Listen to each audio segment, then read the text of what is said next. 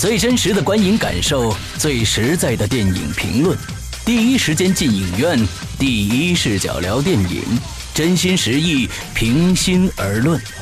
你现在收听到的是《观影风向标》。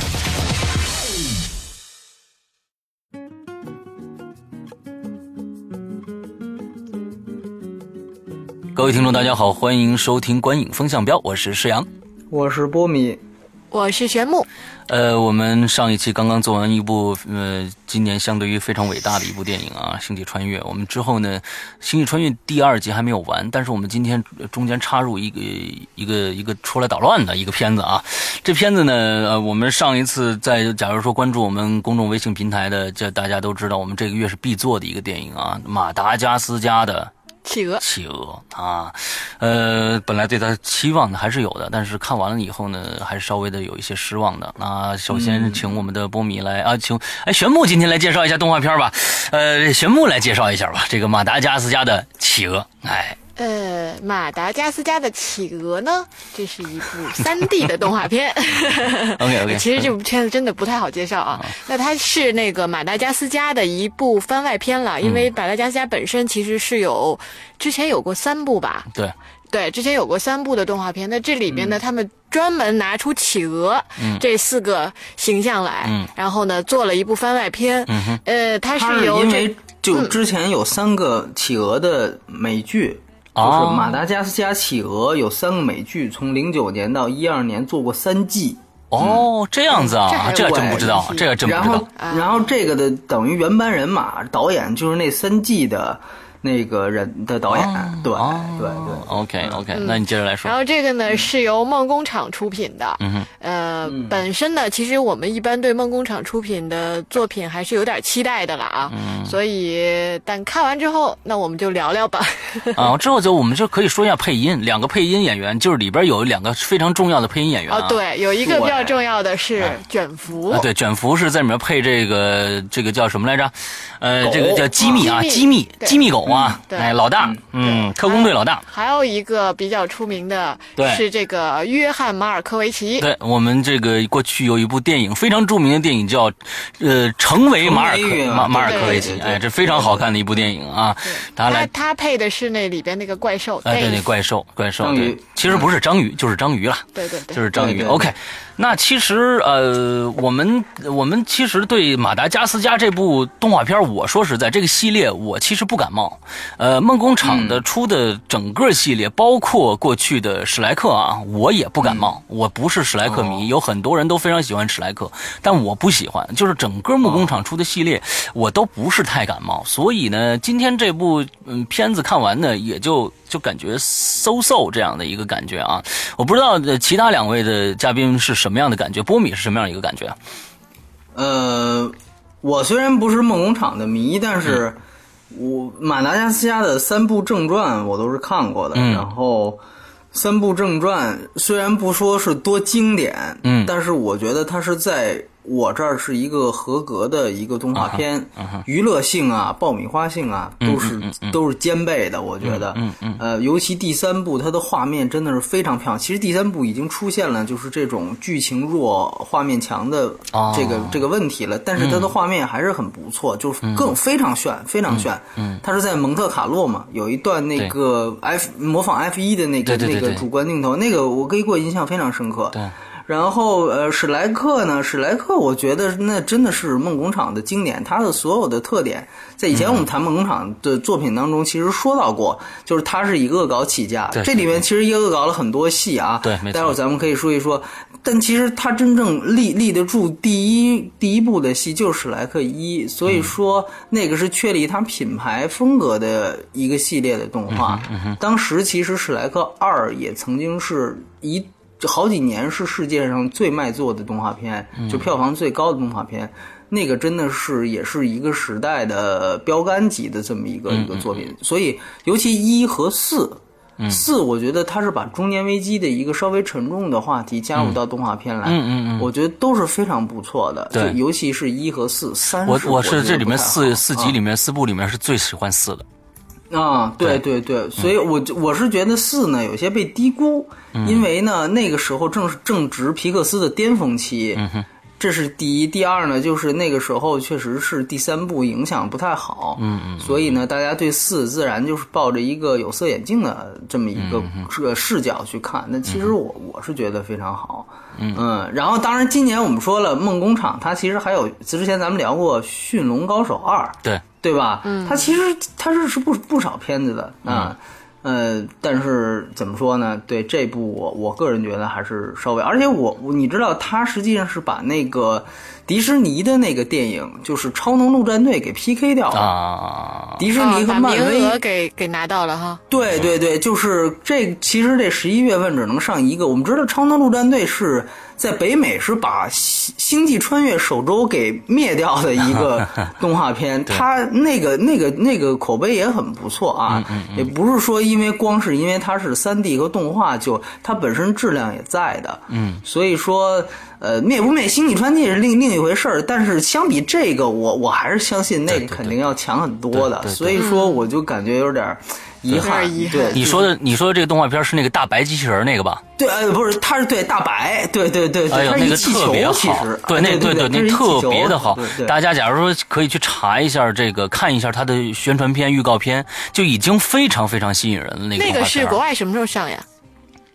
那个已经上了呀，已经上了，就跟《星际穿越》是同周。对对对，已经上了，那个非常对。今年其实。对，今年其实梦工厂这是第三部《天才眼镜狗》，咱们谈过的也是非常烂的梦工梦工厂。对对对，也是梦工厂的。对，嗯，对，嗯，那个玄木，你什么感觉？哎，我特别同意刚才波米说的那句，就是它是画面感相对于强于这个故事的，就是看的时候会觉得就还挺欢乐的。尤其我觉得他的可能今年梦工厂的作品都偏。幼儿多一点，整体上，因为我旁我当时看的时候，旁边坐一小朋友，可能也就四五岁的感觉。然后呢，我我我比较确信他是应该听不懂英文的，因为我看的是英文版的。嗯，呃，就字幕英文版的。然后我确信他是基本听不懂的，但是呢，他还挺欢乐的。就是，所以我觉得这个影片它更是偏低龄，而且呢，也是就是通过画面的这种形象的卖萌。搞笑去赢得大家的关注，呃，你单纯从电影本身的故事性去讲，其实还是弱很多的。对对对，嗯，我我是觉得梦工厂确实相对皮克斯低龄，但是就之前你记得我们聊的《天才眼镜狗》，我们当时的那个当时的观点就是说，小孩看不懂，小孩看他其实有点就是他有点深，你知道吧？大人看的又觉得有点浅，对，所以他那个戏是有点想往希望成人观众也也。也跟着走的那个意思。对。然后《驯龙高手二》呢，《驯龙高手二》其实也也是《驯龙高手二》，它本身它的第一集就已经它是脱离了一个就是打打通地右的一个状态，它讨讨论了很多很多这个这个就是领袖啊，包括这个征服啊。但那那期节目如果有听过，一定一定熟悉。对，嗯嗯。所以今年反正我觉得它是差异化啊，就是说就是说我今年三部片子呢，那我肯定要是打不同的这个观众群。这部呢，看来就是放手了，就是就是打通低幼的观众群，所以我就中枪了的感觉，你知道吧？对对对，我是这么想啊。OK OK OK，那行吧，那咱们就开始分别三项来聊吧。首先，剧情，波米打多少分？呃，五分，六分，我是六分，六点五分。啊，你要是这个这个这个，就基本上是没什么高分了。那最高分先说说吧。嗯，六点五分，嗯，是这样。我这个我是觉得整个看的时候呢，哎，这个因为这个故事真的也是很简单啦，四只小企鹅跟这个章鱼打斗。就具体我哎不说了啊，不能跟大家剧透。没什么，不不不爱剧透，不爱剧透。这片子完全不怕剧透。故事其实很简单，它也没有什么特别大的曲折性。呃，当然了，里边还是讲述的真善美。呃，就是好莱坞这种动画片一贯的一些套路了。嗯呃，我最喜欢的可能就是说这里边的企鹅就经常会很卖萌。就是如果说我这个分数给到六点五分，呃，最大的不在于说。它的剧情的逻辑性多么严谨或者怎么样，只是就是它卖萌的那些点卖的特别好，嗯，就还真的是挺挺可爱的。然后桥段用的还可以，对对，有些桥段用的就真的挺逗的。但说实话，但是我看完了，你让我现在回想哪个镜头哎。特别的好，哎这是我真想不起来。对对，坦白讲是这样，但当时的那个就那九十分钟吧，那个过程我觉得还是挺开心的。嗯呃，这这分数给这个，但是你单纯从故事上来讲，真的，嗯，比较平淡。OK，嗯，好，其实呢，我觉得这个电影呢，我为什么打六分及格分数啊？就其实啊，它呢跟我们听郭德纲的相声是一样的。就是郭德纲的相声呢是没有主题的，想到哪儿说到哪儿，就是简直简直是天花乱坠的，嗯就是就是说呗。哥遇着这个事儿说一个给你逗个乐，遇遇到那个事儿给你逗个乐。你听完了以后呢，你就不知道他在说什么，他想表达什么。最后呢，完之后。他倒是归结到了最后，还是落到一个主题，这比郭德纲相声要强得多的地方，就是说他最后还能归结到一个，就是说。呃，小兵也能完成大任务啊！不要轻视小兵的这个作用。当然了，小人物大他小人物大作为这么一个点上，他还落下来了。那我呢，还能给他一个六分的及格分数。剩下的呢，简直就是，嗯，你怎么说都成啊！就是为了卖萌而卖萌。还好最后落下来了，有一个及格的分数，大概就是这个样子。对，波米，呃，我是觉得就是，反正这个在这个一个成功的这个动动画片的里面抢眼的配角，然后干脆把这个配角拎出来要做一个单独的电影，反正现在也是大势所趋的感觉。小黄人儿嘛，小黄人儿，梦梦工厂之前干过这个穿靴子的猫，哎，对，对吧？完了之后呢，在这里边那个穿靴子猫的导演是这里面其中一个企鹅的配音。哦。啊，他们我估计也是，是不是没钱请人了，自己就直接临临片场那逮过来，你就配一下，是吧？感觉这什么情况啊？就是不不知道什么情况。完了之后呢，这像像二位说的，小黄人这个预告片已经都发出来了啊，大家看到了。嗯对然后呢，还有这个《冰河世纪》里面那松鼠，嗯啊，一直也说是要这个做一个这个外传电影，就是有的时候我们觉得它好。就是像企鹅、小黄人儿或者是松鼠，觉得它好，是因为它能够在那个主线故事当中起起到一个调味剂的作用。对，有的时候就是像你，比如说你吃一道菜，你比如说其中，比如你你吃一顿饭，其中的那道甜点特别好吃，就跟这个感觉是一样的。结果呢，他现在做这个方法有点像，呃，今天我们做一道就是吃一碗饭只有甜点，我们就吃吃一大堆甜点，你就只有这一个种，可能反倒呢就就没有那种新鲜感了。这个戏呢，我觉得基本上它这个动机啊，基本上就是一个很很圈钱的动机。然后呢，这个整整体就是文本就根本没怎么想。然后呢，呃，就整体的故事，像你说的，它有一个。就是它有一个算是算是有这么一个结构，但是在我看来，它没有太用心。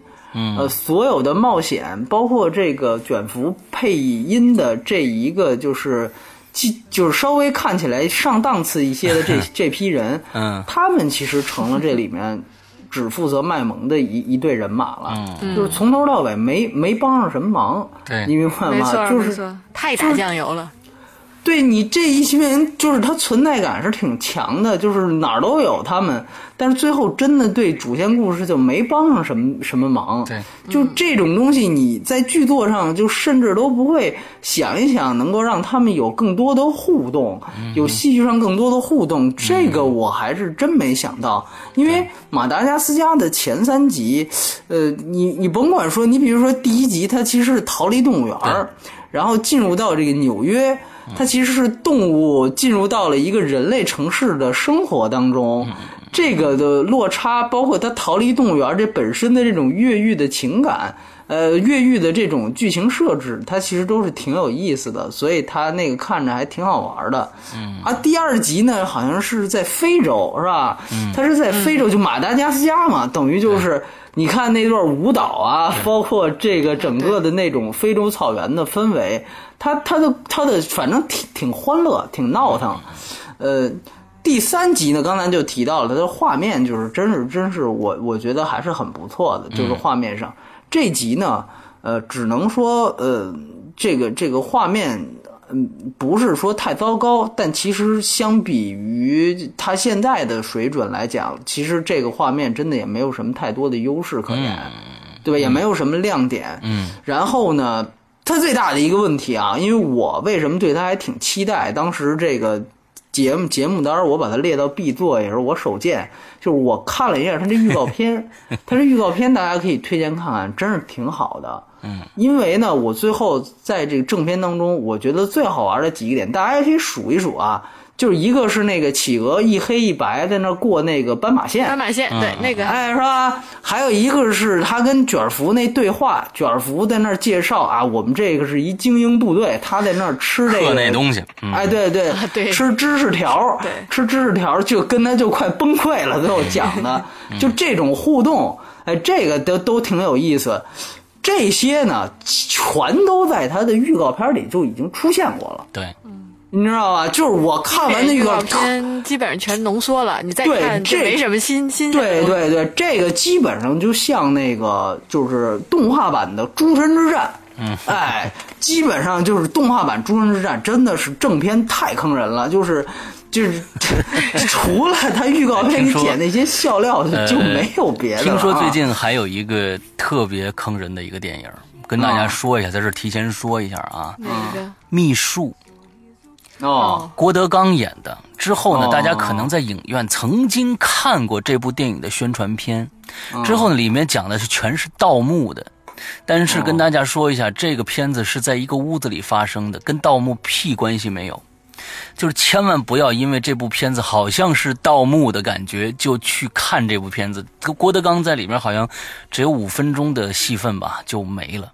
嗯，今天是首日上这部对对对，所以大家慎重对这部片电影啊。假如说郭德纲迷的话，可以去看。对，啊，就是插一句，嗯啊，然后这个大陆是比北美要早十二天上映嘛，就是我当时也说这算是一福利。所以，但是我现在想了想，我明白了。这是因为估计北美观众也不大好骗钱了，所以赶快先在中国先上，能先捞一笔就捞一笔。所以我感觉呢，今天是首日吗？不是，十呃十四号，昨天首日，昨天首日，对，昨天首日。所以我个人感觉呢，真的是完全就是预告片里所有东西，我 我之外就真的是别无其他的东西了啊！而且呃呃，玄牧还觉得挺萌，这个倒是很都都是倒倒倒是见仁见智的事儿。我真是觉得就是小黄人儿是萌，我认。然后那松鼠我觉得还挺可爱，我我也不知道怎么能定义萌。这四只企鹅在这儿吧，小时候那段就片名出来之前。我觉得挺萌，但是等他们长大了，这四个形象我着实我都看不出来有 有什么可爱的地方。嗯嗯。所以说，对于我来说，真是一要什么就没什么。所以说，就这么一个感官的体验。嗯。OK，咱们再来谈一谈，我们以前是表演啊，现在我们来谈一谈 CG 啊，就是动画怎么样啊？完了之后，波米多少分？呃，我是六点五啊，我也六点五，我也六点五。啊，那个那个波米先说说吧。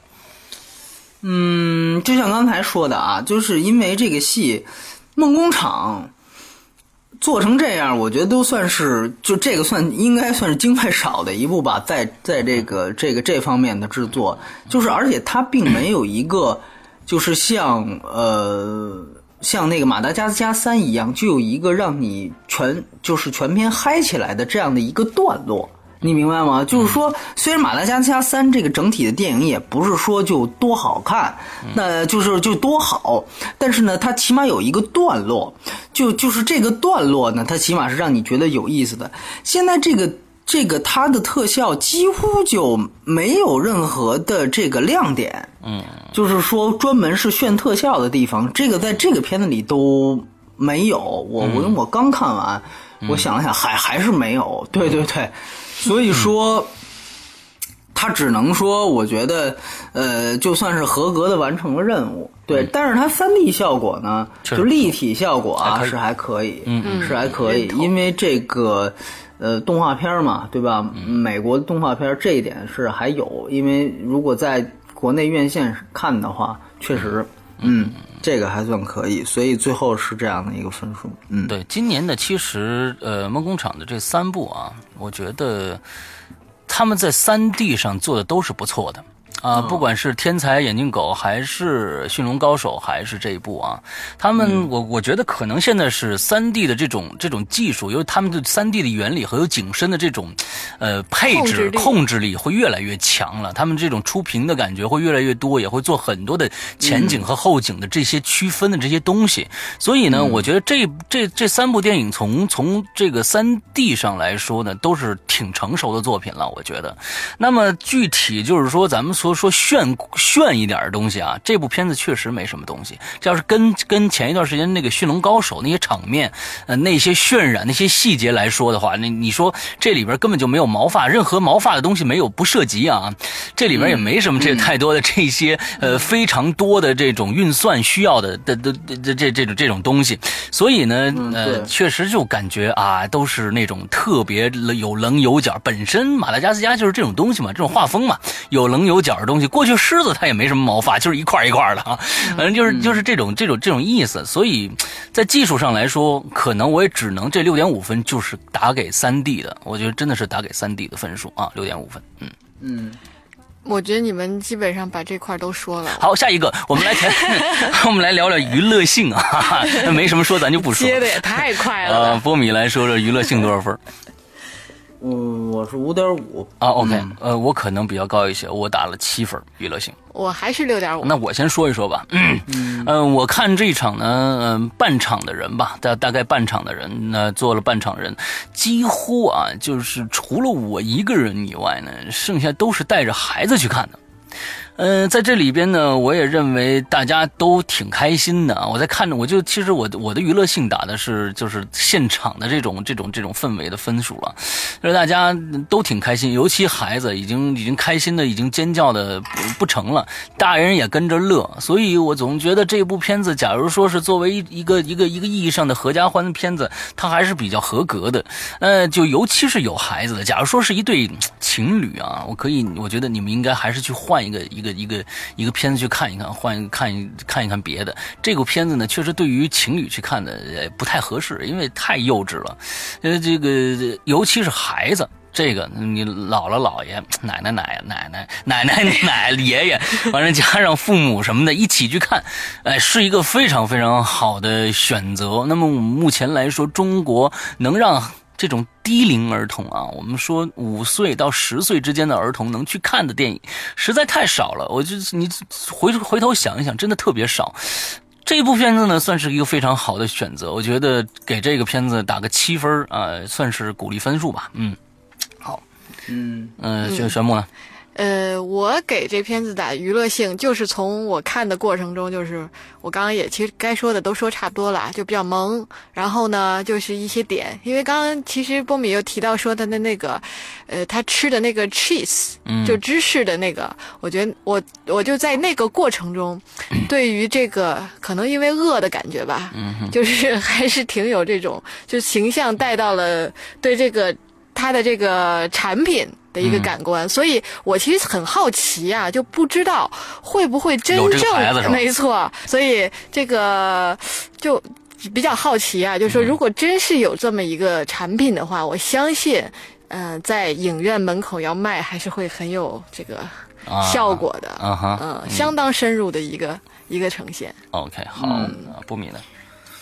就是刚才提到了这个他的恶搞啊，反正这里边我看到两处，一个是少年派，是吧？嗯，没错，就是他们搁那个是是锅啊，是碗啊，反正锅是吧？炒锅里边飘着呢。对，然后，然后其实啪拉一远景，发现那几位是可劲儿吃三文鱼呢啊，就是很悠闲，啊，就那一个是那个，然后还有一个是那个复联，你记得吗？四个人站在那个雨雨伞上，好像太阳伞上，然后就说他们要这个这类，然后呢，复联是有一个最经典的镜头，是他们围围在那儿站了一圈儿。然后这个电影对这镜头给了一个三百六十度，然后照每个人的时候，每个人摆一 pose，嗯，然后呢，他等于模也模仿了这，然后他转了好几圈儿，然后那个那那旁边还问，就说啊，那你这个怎么样？又要不要动？他说哎，不行，这个姿势是最重要的，pose 是最重要的，嗯，就这么就这么两处，我看到了啊，这大家也可以也可以提，因为我这看的时候真的是迷迷糊糊了，所以说这个这个这个，我。我我是觉得确实我对这个片子是有期待的，嗯，这是肯定的。然后呃，但是没没有想到就就就这么高，这真的是就观影体验来讲，就我自己来讲，我很少。我很少说一部美国动画片的坏话，但是这个电影真的是让我觉得，呃，是我这这两年我我实在是想不出还有什么其他电影能够跟它相比，它的观就在我看来的体验是是这样糟糕的。飞机总动员，呃，是哪哪个片子？飞机总动员。飞机总动员我没去看，我没看，我没看啊。这也也也许就像你，比如说我提，我想到了一些稍微一般一下的，像比如像极速蜗牛啊什么之类的。我后来想一想，都还是比这片子要强啊。嗯，极速蜗牛比这个好。哎，是吧？是吧？对，你包括更远一点的，就得好几年前的，像闪电狗什么的，我就这种，就是最后会早晚会被人遗忘那种片子。但是我对比他们来讲，我还是觉得这个就还连他们都不如的那种感觉。所以说，呃，就也可能是真的是也到了一个疲劳期的临界点了吧？就像你说的这种传统的。要在这个动画片里面讲一个自我认知的一个价值实现的这种东西，你也不是说稍微换一换，我觉得这个这个来回来去的去重复啊，这个就是麦当劳的第一个汉堡跟下一个汉堡一点区别都没有的时候，这个我觉得确实是会有一个疲劳期的临界点。对，呃，所以你看，它才会在中国上嘛，对吧？线上嘛，嗯嗯，对对对对。所以我我我我想，昨天呃做那个我们做星际穿越的时候，我一直想插一句话，就是在我看这个电影之前呢，我看了很多的评论，也有在朋友圈里看到很多人在说这部电影特别特别的好，这个配乐特别特别的。你是说星际穿越？对，星际穿越，对我就看到了很多这样的评论，我在尽量的去压低我的期望值。这是这是绝绝对对的，我一直在压低我的期望值，压低我的期望值，压低我的期望值。但是到最后，我发现了一个 一个最后的造成的一个结果，就是这部片子、这部电影依然很牛逼。但是，呃，Hans Zimmer 的配乐，我真的没有觉得那么好。说实在的，我真的没有觉得那么好。这咱们这咱们是不是应该到下期节目来谈？所以我就在想说，就是说。一部好的电影，真的，你不管你的期待度在什么地方，它依然是好的。这一个片一个片子，像你刚才你刚才说的时候，你说我对这片子还是有期待的。啊，你有期待的时候，你看到这个时候，你就会，你看到这样的一个片子的时候，你会，你你你对他的这种这种感觉会。折扣打得更低更低，所以我觉得这就是好与坏的一个一个最大的本质区别。不是我，我觉得就是说，像《星际穿越》这样的片子毕竟是少数。嗯，对，就是说，大部分的片子，大部分的片子，实际上就是如果你只是图一个娱乐性的话，说白了，它就是让你能不能愉悦你。嗯。嗯，这个我觉得和期待度是有关系的，因为《星际穿越》它涉及到的是，如果你真的去理性的思考。里边的逻辑呀，反转时间线，那是另外一回事。就是你你你这个，它跟感官还还不是不完全一样，它不是完全是打动你感官的。这两个片子就没有没有。不能，它这不是两类，不是两类片，没没我没有去比较，所以说，不过是觉得，呃，就是这种期待值对于你的反馈啊，有的时候你期待值，你有放在那有一个期待值，你觉得别人都说好的时候，你你去看的时候，用你的这种好的标准去衡量它的时候，你就会觉得啊，这个片子其实不好。但是不是，就是说，就是说，马达加斯加企鹅是在咱们中国全球独第一批上映的，然后我也是在第二天。这个看的，然后朋友圈也没人刷这片子，就我没有受到任何人的影响。OK，就我完全受到了预告片的影响，对吧？我是受到了预告片和前三集的影响。就我我也不觉得它应该是，比如说《玩具总动员四》。那可能是我特别高期待了啊，因为前三部都很好。你四，你哪怕你拍成一马达加斯加一的水平，我都觉得，哎呦，你这怎么回事啊，对吧？但是，但是这个完全就是一个，我觉得它应该起码是一个合格的东西，但没想到我的观感是很差的。所以说，我觉得是在这儿，就是说，嗯，像这一类的片子，它其实我觉得和期待值的关系会更大一些。呃，像《星际穿越》那样的片子，或者说像一些逻辑推理的片子呀，呃，可能受这个这个影响要稍微小一些。嗯，这是我我我个人的一个看法，就是关于愉悦度嘛，就是它是否真正愉悦你，这是这是跟。这个这个，就比如说像有一些恐怖片，我觉得尤其如此，你知道吗？就是说有有的恐怖片，我记得现在有几部，它根本就不是包装成恐怖片，嗯，然后我去看之后，后来就觉得，哎，这还挺挺挺好的，就还挺恐怖的。就是就是因为你比如像催眠大师，你记得吗？嗯就是你会发现里边这个惊悚元素比你想象的要大得多。要多对，对吧？你这个你出来，你就会觉得，哎，这是一个意外之喜。但如果你比如说进这个催眠大师，所有人告诉你这是一恐怖片，这是一恐怖片啊，你去看的时候，你反正哎，出来这没怎么，这不怎么吓人啊，反正，对吧？他我觉得这是因为他其实是一个观感上的一个互动对。啊，对，我是这么想的，对对对。嗯，这儿插一句话，前一段时间有一个叫《死亡派对》啊，看的那个预告片是非常非常烂的啊，但是呢，呃，剧情还好啊。假如说愿意看恐怖片或者这种就是稍微的有点逻辑思维的这种电影，可以稍微看一下这个片子，是很短，一不到一个半小时啊。那编剧是吗？国国产的恐怖片还有能看的国产国产的啊，哦。还就还好，就是就是就是还好。你觉得就是在今年在的国产今年的恐怖片里算好了，对，算逻辑里边不，我们把那个什么去掉啊，我们把那个那个催眠大师去掉，呃，哦。他算是能看的，但是跟催眠大师的质量，呃，水就是质量质感差很多，但是这算是在中国能看的一部，呃，稍微有点逻辑思维的这个这个，有很多人都说烧脑电影啊，啊可以算是，呃哦就是在中国，我只是说在中国啊，就是你稍微能看了，就就已经很不错了，这个。哦 啊，可以去看一下。那么我们今这天的叫叫什么名字啊叫呃死亡派对。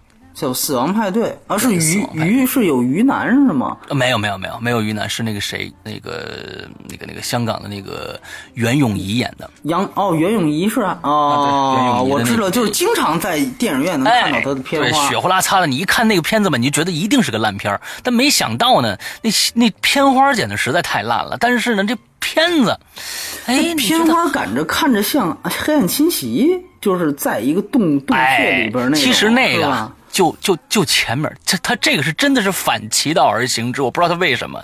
就说这部片子本来讲的不是这事儿，嗯，跟死亡派对根本没关系。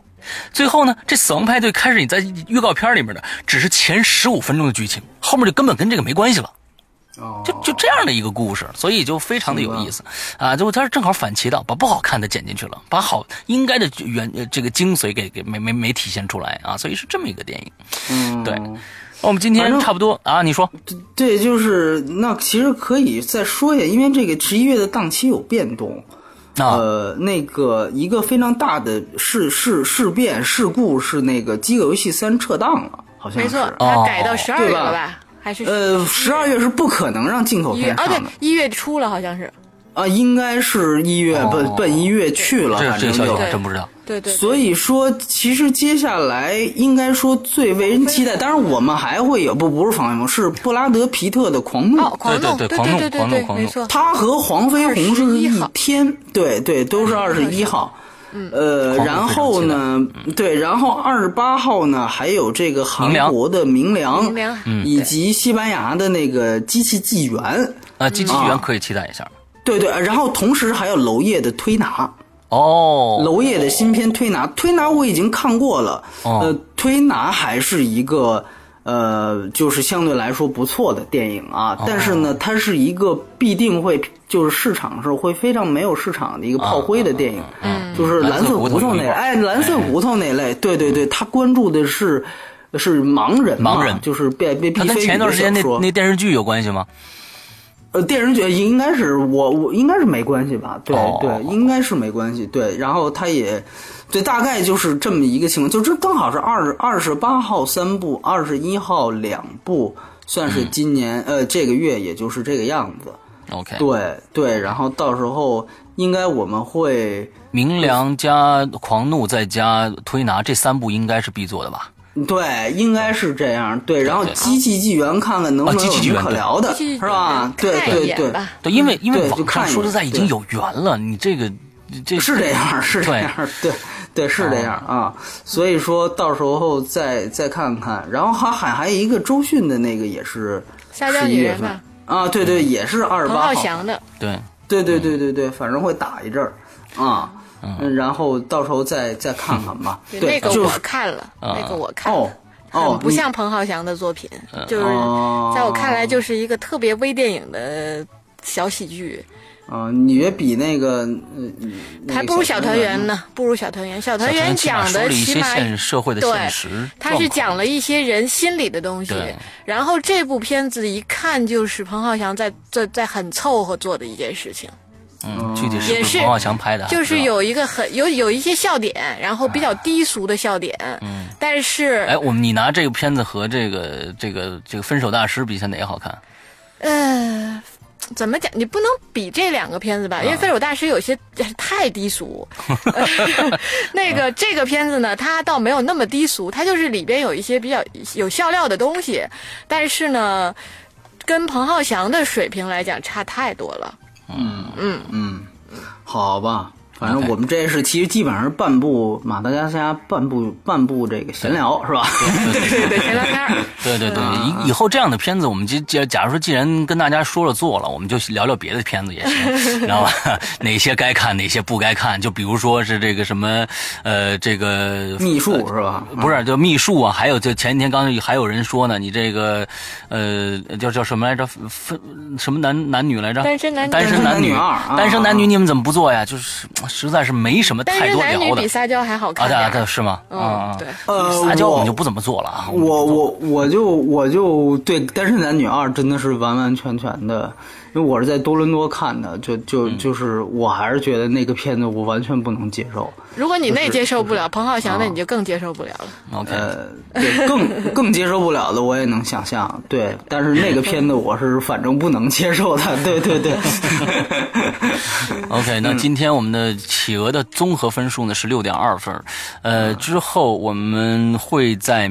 后天或者大后天，星期一或者星期二的晚上，给大家奉献我们《星际穿越》的下半部分啊，也就是答疑解惑部分，跟大家，也其实其实就是互动聊聊天儿呃，有一些这片子里面的不明白的地方，或者有疑问的地方，或者我们上一期有一些你不认同的地方，都可以来跟我们一起聊。大家大家可以最重要的是去还能抽个奖。呃不是还能抽不是抽奖，不是抽一个奖。选出来的奖啊，就是说，呃，大家可以去我们的新浪微博关注这个观影风向标电台这个微博名，完之后，我们第一。最后一条微博就是关于这次活动的这条微博，你可以直接在里面留言就好了。呃、评论评论题完了之后，我们的规则写的非常的明白。最后我们会挑从从里面挑出一个最有价值的一个问题出来，之后把这个奖品送给他，也就是我们这个星际穿越的一张海报，上面有诺兰的亲笔签名。哎呦我的天哪！